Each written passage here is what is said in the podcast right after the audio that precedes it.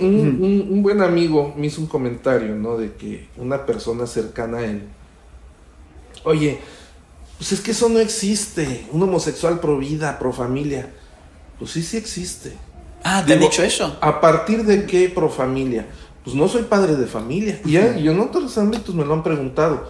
¿Por qué pro familia si no eres padre de familia? No, no soy padre de familia, pero fui hijo de familia. Claro. Es como vamos a privilegiar, vamos a privilegiar qué es lo que tiene la persona entre las piernas o qué hace en su cama. lo que hace en su cama eh, va a ser la vara con la cual nosotros vamos a armar el Estado. A ver, vos con quién te acostás. Ah, te acostás con... Bueno, entonces acá tenés una cuota para vos.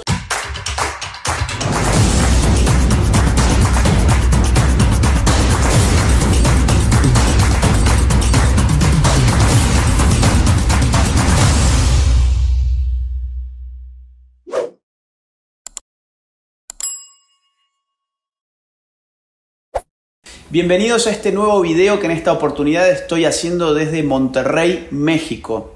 Me he reencontrado con un gran amigo, ya podría decir cada vez que vengo a México y a Monterrey últimamente me lo encuentro, que es Fernando León Gómez.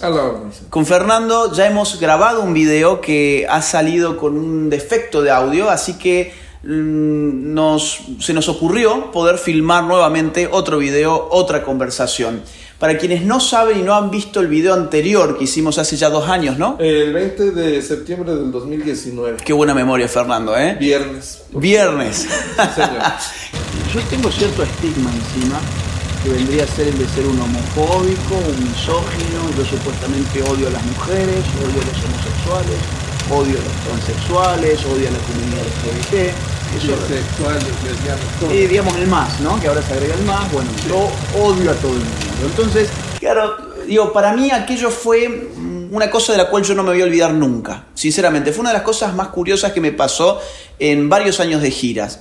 Que es que la primera vez que yo vine a Monterrey, em, tuvimos un episodio de protestas de organizaciones LGBT que estaban intentando boicotear el evento, incluso hubo gente que se infiltró en la conferencia y mientras yo estaba hablando se levantó con unas banderas y se armó todo un lío, algunos taparon incluso al público como con unas banderas y se armó realmente una situación desagradable que después salió por la prensa.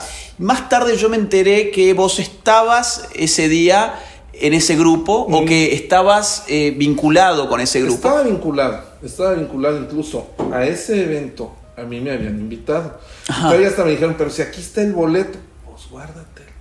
Vamos, a mí no me interesó ir, sobre todo eh, desde el, el, entendido de que era un evento privado. Ok. Yo sabía a lo que iban. Dije, no. O sea, así no. Para la gente que del otro lado, digamos, para que pueda entender un poco mejor, vos estabas vinculado a estos grupos LGBT. Estaba yo en, un colectivo. Estabas en un colectivo. Yo, yo estaba, formaba parte de ese colectivo.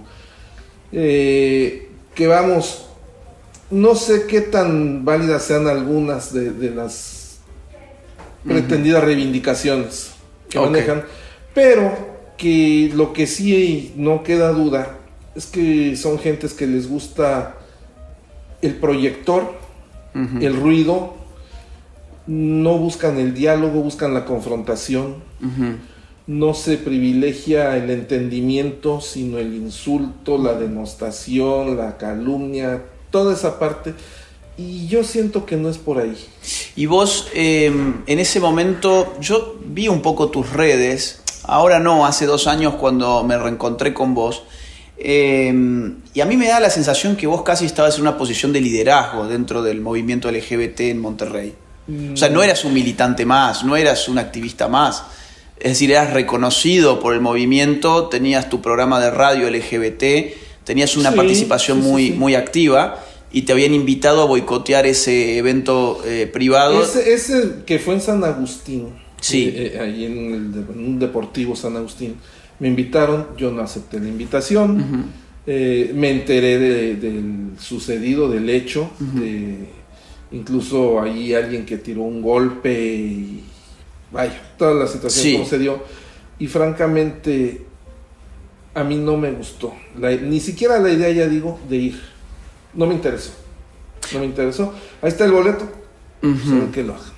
Dos años más tarde nos encontramos en Monterrey otra vez, pero vos ya sí. siguiente, al año siguiente. En septiembre de 20, 2019, fue que este, tuvimos la oportunidad, tuve la oportunidad del privilegio, primero de conocerte, segundo de poder tener un diálogo, que por ahí un movimiento ahí del enfoque de- del equipo, pues se, se vició un poco el, el audio, ¿no? Sí. Pero creo que, que los conceptos, creo que la idea fue bastante clara, fue bastante, además digo, agradecer eh, la posibilidad de, de dialogar contigo, de dejar sentadas algunas, este, algunas eh, puntos, ¿no? O sea, vamos, como dices, a mí el tema de la sexualidad, a ti el, pro- tema de la sexualidad de las personas, pues es algo que no, a mí igual, o sea, digo, no es necesario el ruido, no es necesario el escándalo cuando se puede dialogar. Hago este brevísimo corte comercial para comentarte que este video está patrocinado por el Instituto N&W Professional Traders. Si querés aprender a invertir, hacelo como un profesional. A mí lo que no me gusta es cuando la gente que está en contra de la ideología de género confunde la persona homosexual con el proyecto de la ideología de género Ah, eso- o con el lobby. Por eso es que, digamos, estos videos donde yo puedo eh, conversar en estos términos, eh, incluso yo sé que a vos hoy en día estos, estas organizaciones no te deben ver con tan buenos ojos, supongo. Lo que me quita el sueño. No te quita el sueño. No. Contrario. Claro, porque supongo que en algún caso te deben considerar un traidor, pero yo quiero mostrarle a la gente que está en contra de la ideología de género que estar en contra de la ideología de género no, se, no significa estar en contra de la persona que tiene otra orientación sexual, de la persona homosexual. Al contrario, quienes a veces financian, bueno, a veces no, muchas veces financian los lobbies LGBT, por ejemplo, son heterosexuales. Sí. Y claro, y hay homosexuales que este, pueden estar en contra de demandas que se supone que tendrían que estar a favor simplemente por ser homosexual. Es como que ser homosexual ya no es simplemente tener una orientación sexual, es tener una posición política. Es ¿no? incluso te- ahorita y con el tema, por ahí te preguntaron en la conferencia de, de las acciones afirmativas. Ahora resulta que un tema que ha sido polémico, por decirlo menos, Hmm. como la orientación sexual o la preferencia sexual, como lo queramos ver, ahora resulta que un tema que ha en su entorno ha habido represión, discriminación, estigmatización, ahora es mérito. O sea, a mí me interesa una posición política, pues yo creo que tiene, yo quiero que se me considere, pero no por mi sexualidad, por el ejercicio de mi sexualidad. Claro. O de mi creencia religiosa, Sí. o de mi afición deportiva, no sé. O tu estatura, o tu color de pelo. o mi color de piel, Sí. o qué sé yo, no, Sí. o sea, no. Digo, creo que hay que privilegiar la capacidad, el talento, los conocimientos que se tengan, el compromiso Que haya para, para asumir un cargo y no quedarnos atorarnos en el tema de la sexualidad. Es como la paridad. Pues vamos a darles, a ver, son 50 diputados, que haya 25 mujeres, 25 hombres, pero no sabemos realmente las capacidades, el compromiso, que es algo fundamental, que haya un compromiso de la persona hacia el cargo y hacia quienes se quieren representar en un momento dado, o sea, a la ciudadanía. Ahora resulta que o eres in- o tienes que asumirte, porque ni siquiera hacerlo, ¿eh? Con que te asumas homosexual, indígena, transgénero, transexual, que son cosas muy distintas las dos, Sí. este, indígena o discapacitado o joven de entre los 19 a los 35 años. El conocimiento, el talento, la capacidad, el compromiso, queda de lado. Vamos a privilegiar las cuotas. Y entre eso va ahora el tema de la sexualidad. Es un absurdo. Es como vamos a privilegiar, vamos a privilegiar qué es lo que tiene la persona entre las piernas o correcto. qué hace en su cama. Lo que hace en su cama eh, va a ser la vara con la cual nosotros vamos a armar el Estado.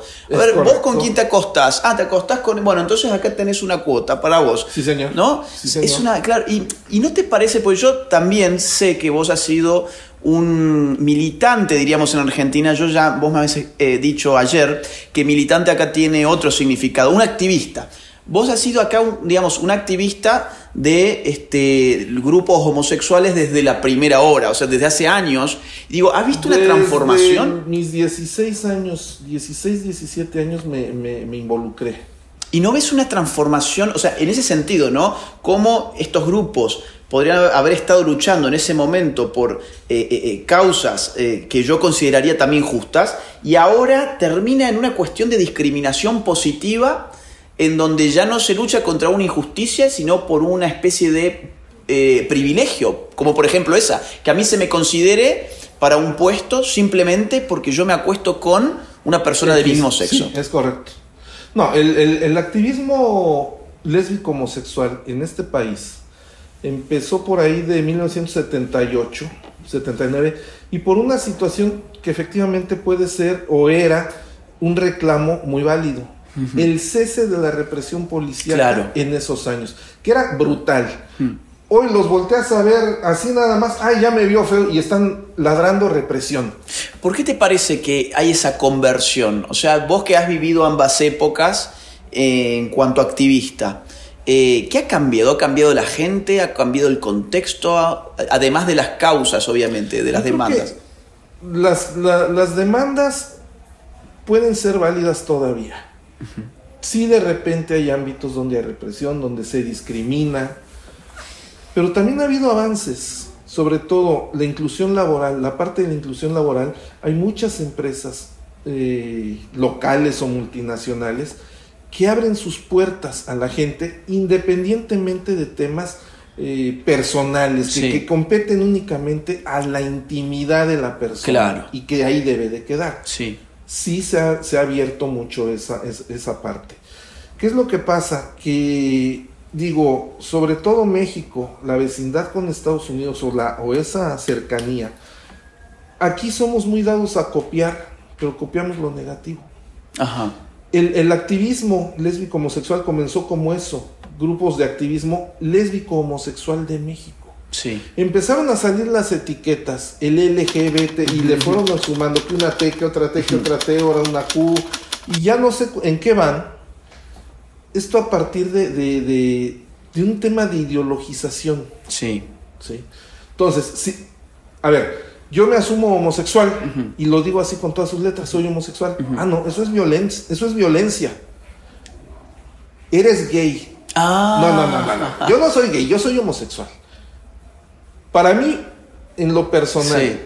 y, y se los digo, o sea, eh, gay, desde la traducción literaria, nada tiene que ver con la sexualidad. Es alegre. Alegre, jubiloso, Gay contento, feliz, qué sé yo. Sí, sí. Hay una película vieja, The Gay Divorcee, La Alegre Divorciada, que nada tiene que ver con la sexualidad. Hay un filósofo francés muy vinculado con estos grupos en su momento, en los 70, Michel Foucault, muy, Bueno, lo muy como reclamado. si fuera sí. la palabra de Dios al güey ese. Michel Foucault decía que lo positivo de utilizar la palabra gay para referirse al homosexual es que quitaba de plano la sexualidad, que la sexualidad La- queda, la- deja de la. la deja de lado. Entonces, el gay pasa a significar cualquier otra cosa.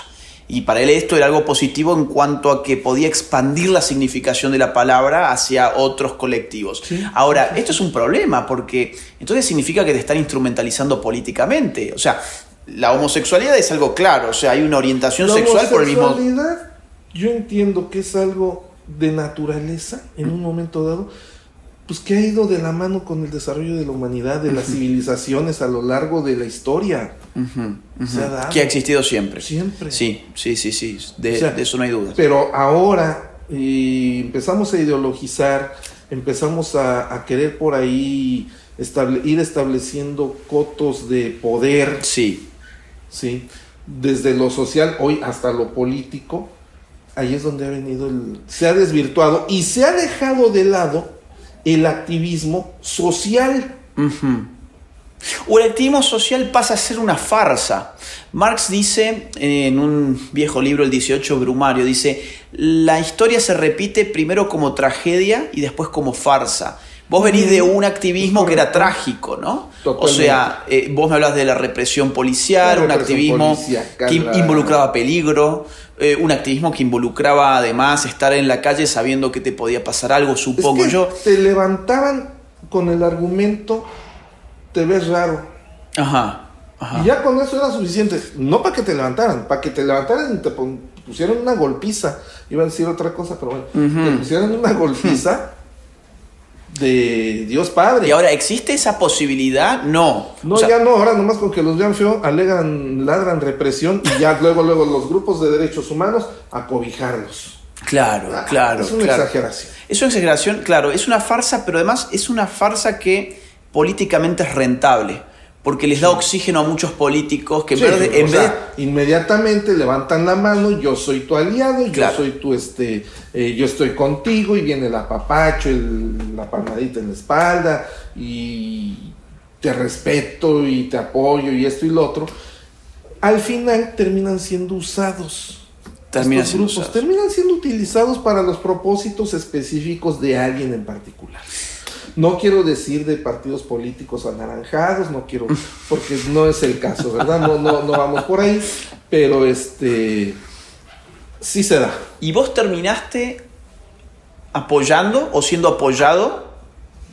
Creo que fue algo recíproco eh, por un político acá, ¿o no? Totalmente.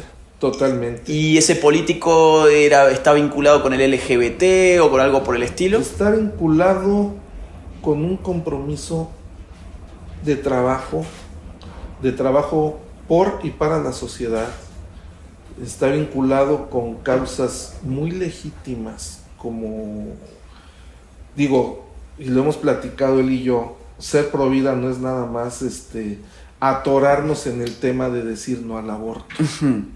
No es nada más que atorarnos en decir este sí a la vida. No.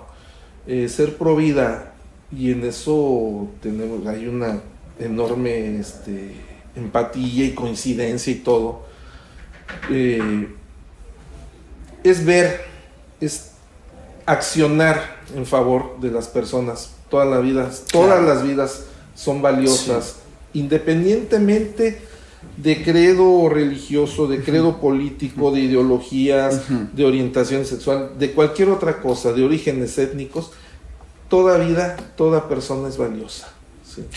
A mí me impactó esa, historia, por eso la traigo acá a colación, porque ese político precisamente es de la iglesia evangélica. Es un político cristiano evangélico. Es un político eh, pro vida, eh, pro eh, familia, y que uno diría, uff, este debe estar, o sea, debe estar en las antípodas. Fernando eh, homosexual, homosexual y Carlos Leal eh, de la iglesia homosexual declarado practicante pero lo dejamos así.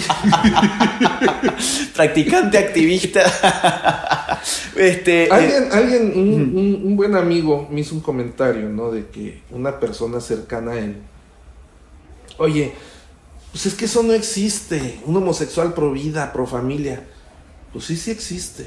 Ah te han dicho eso a partir de qué pro familia pues no soy padre de familia. Y, en otros ámbitos me lo han preguntado, ¿por qué pro familia si no eres padre de familia? No, no soy padre de familia, pero fui hijo de familia. Claro. Mi desarrollo, mi formación, mi crecimiento fue dentro del seno de una familia. Entonces, digo, que sea homosexual no quiere decir que no tenga principios, que no tenga valores. Claro. Los tengo como cualquiera. Claro. Eh, que que lo reconozca y que lo acepte, porque luego te salen qué los valores, qué los principios, qué no, son las causas. A ver, también hmm. hay causas, pero también debe haber principios y, y debe y los hay, principios y valores. Pero muchas veces, eh, por, seguir a la borregada, eh, niegan todo. Sí.